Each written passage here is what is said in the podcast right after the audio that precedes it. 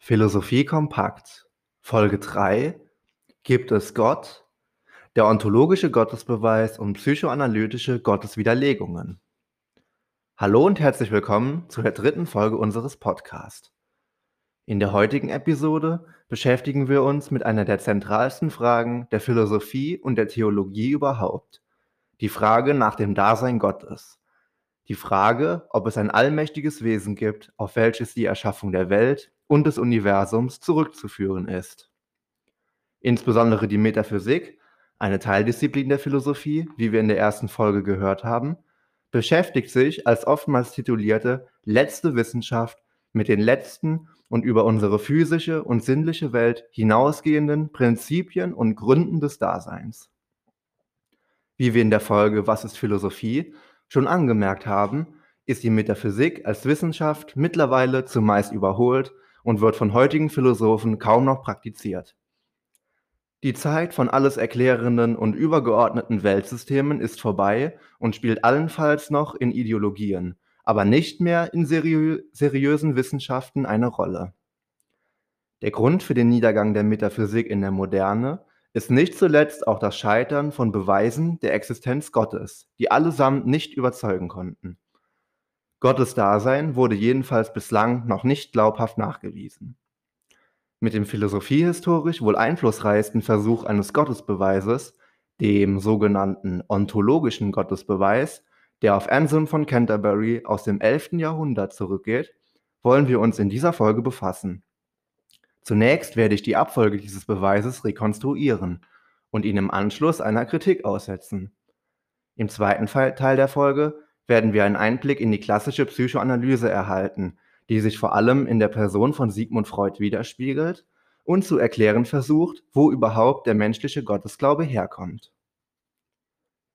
Der ontologische Gottesbeweis verfolgt das Anliegen, Gottes Existenz völlig ohne Erfahrung, was wir in der Philosophie a priori im Gegensatz zu a posteriori auf Erfahrung beruhend nennen, rein aus den Begriffen heraus nachzuweisen.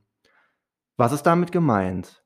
Wir schauen uns zunächst einmal den Begriff Gott selbst an und definieren, wie wir das in der Philosophie immer machen. Wie ist Gott also definiert? Klar, als allmächtiges, allgütiges und allwissendes Seiendes, als das Wesen, das alles geschaffen hat und alle Vollkommenheiten in sich vereint. Man muss kein regelmäßiger Kirchengänger sein, um darauf zu kommen. Wenn etwas vollkommen ist, wie man es Gott zuschreibt, so Anselm von Canterbury, dann handelt es sich bei Gott um das Wesen, über das hinaus nichts Größeres gedacht werden kann. Schließlich muss das vollkommenste Wesen auch das Größte sein, sonst wäre es ja nicht vollkommen. Wenn man nun annimmt, dass Gott nicht real existiert, sondern nur als Gedanke in unserer Vorstellung präsent ist, dann führt diese Annahme, laut Anselm, zu einem Widerspruch. Man würde schließlich zustimmen, dass etwas, was wirklich existiert, auch besser und vollkommener ist als etwas, was nur in der Vorstellung da ist. Ein nicht real existierender Gott, den es nur in unserer Vorstellung gibt, wäre also nicht das Größte. In diesem Fall gäbe es sehr wohl etwas, das über den bloß vorgestellten Gott hinaus gedacht werden könnte, nämlich eben einen realen Gott. Ein bloß vorgestellter Gott wäre also nicht das Größte, könnte somit also gar nicht Gott sein, denn Gott muss ja schließlich das Größte sein. Die Schlussfolgerung lautet also, dass Gott real existieren muss, da er ansonsten nicht das Größte und somit auch nicht Gott wäre.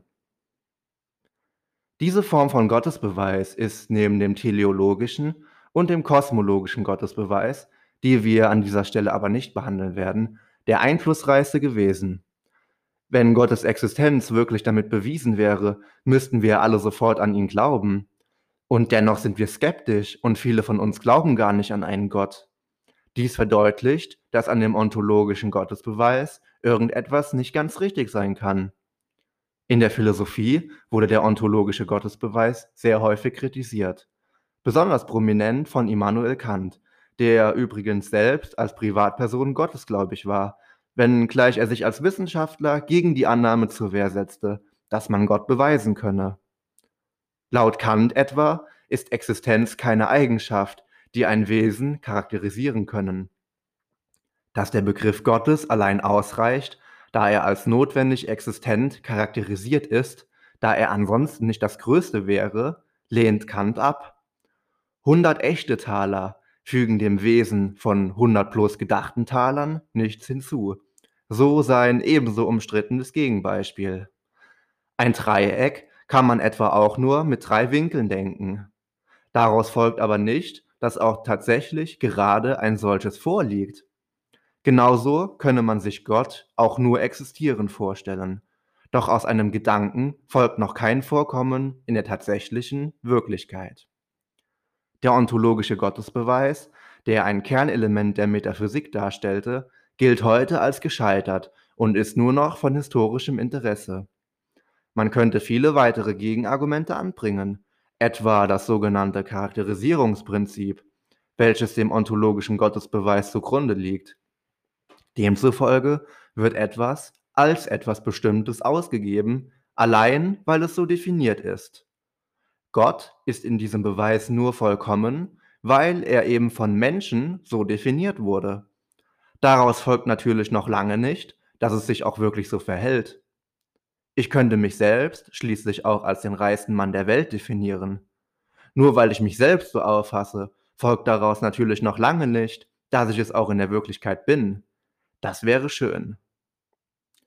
Zu kritisieren ist zudem die Annahme des ontologischen Gottesbeweises, dass etwas real Existierendes immer besser ist als etwas bloß Gedachtes.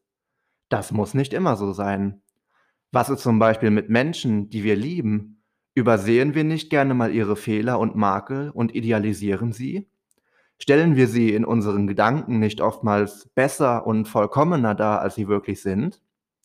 Dieses Beispiel aus der Psychologie dient als gute Überleitung zu dem zweiten Teil der heutigen Folge, der Kritik der Psychoanalyse am menschlichen Gottesglauben.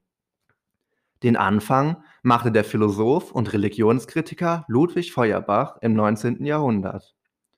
Dieser vertrat die sogenannte Projektionstheorie.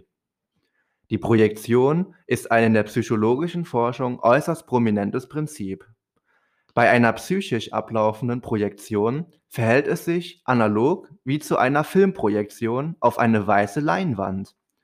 Auf eine leere Fläche wird ein Bild, welches von einem selbst stammt, geworfen und diese wird dadurch beschienen. Projektionen liegen dann vor, wenn Menschen eigene Vorstellungen und Gefühle von sich abtrennen und auf etwas anderes, etwa eine andere Person oder aber ein Fantasiebild werfen. Psychologen konnten herausfinden, dass etwa auch Rassismus und Fremdenfeindlichkeit durch Projektionen begünstigt wird. In der Zeit des Nationalsozialismus projizierten viele Menschen, zusätzlich politisch angestachelt, eigene Minderwertigkeitskomplexe und Gefühle von Hass gegen sich selbst aufgrund misslicher Lebensumstände wie Armut und Krieg auf ein gemeinsam auserkorenes Feindbild, wie die jüdische Bevölkerung. So entsteht unter anderem Antisemitismus. Der Hass auf diese Menschen hat nichts mit ihnen an sich zu tun, sondern ist nur Ausdruck von projizierten Gefühlen von Seiten der Hassverbreiter. Aber zurück zu Ludwig Feuerbach. Dieser vertrat die These, dass es sich beim menschlichen Glauben an Gott genau um eine solche Projektion handelt. Gott existiert gar nicht wirklich. Er ist eine leere Leinwand.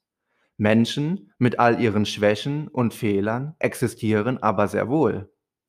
Die Menschen sind unzufrieden über die eigene Unvollkommenheit und projizieren diesen Selbsthass und den damit verbundenen Wunsch nach einem makellosen und vollkommenen Wesen, das die eigenen Laster ausgleicht und auffängt, auf eine solche metaphorische Leinwand. Aus diesen Projektionen entsteht das Fantasiebild eines vollkommenen Wesens, als Gegensatz zum unvollkommenen Menschen, das einfach Gott genannt wird. Geteilt wird diese fundamentale Ablehnung eines Gottes unter anderem auch von Friedrich Nietzsche und Karl Marx. Marx etwa analysierte auch das Zustandekommen von ganzen religiösen Systemen und bezeichnete die Religion bekanntermaßen als Opium für das Volk, also eine Quasi-Lüge, an die die Menschen glauben, um ihre eigene Hoffnungslosigkeit wie in einer Droge zu betäuben und somit gefügig den herrschenden Machtstrukturen, die sie ausbeuten und mit Hilfe von Religionen bewusst klein halten, treu bleiben. Es war aber vor allem der Arzt und Begründer der Psychoanalyse Sigmund Freud, der dem unkritischen Gottesglauben der Menschen endgültig den Todesstoß versetzte. Laut Freud ist der Gottesglaube, also der Glaube an einen allmächtigen Vater im Himmel, wie Gott ja stets auch dargestellt wird, Ausdruck eines Infantilismus. Gottesgläubige sind auf der psychischen Entwicklung eines infantilen Kindes stecken geblieben, welches Schutz und Trost benötigt und diesen in der Figur des Vaters sucht. Das schutzbedürftige Kind kann sich kein mächtigeres Wesen als den omnipotent erscheinenden Vater vorstellen, nach dem es sich sehnt. Diese Fantasien des Größenwahns, die das naive Kleinkind dem eigenen Vater zuschreibt, projiziert der erwachsene Mensch auf die Fantasie eines tatsächlich allmächtigen und unerreichbaren Vaters im Himmel. Somit ist der gläubige Mensch auf dem intellektuellen Niveau eines Kleinkindes. Die Bräuche und Kulte, die sich um den Gottesglauben ranken, unterzieht Freud ebenfalls einer kritischen Analyse. So werden etwa bestimmte Gegenstände, die in diesen Ritualen eine Rolle spielen, wie etwa das Kruzifix, fetischisiert. Ein Fetisch ist ein menschengemachter Gegenstand, dem übernatürliche und magische Kräfte zugeschrieben werden. Er steht somit nicht unbedingt in einem sexuellen Kontext. So ist das Kreuz, welches die Christen anbieten, anbeten, ein Beispiel für einen Fetisch im psychoanalytischen Sinne.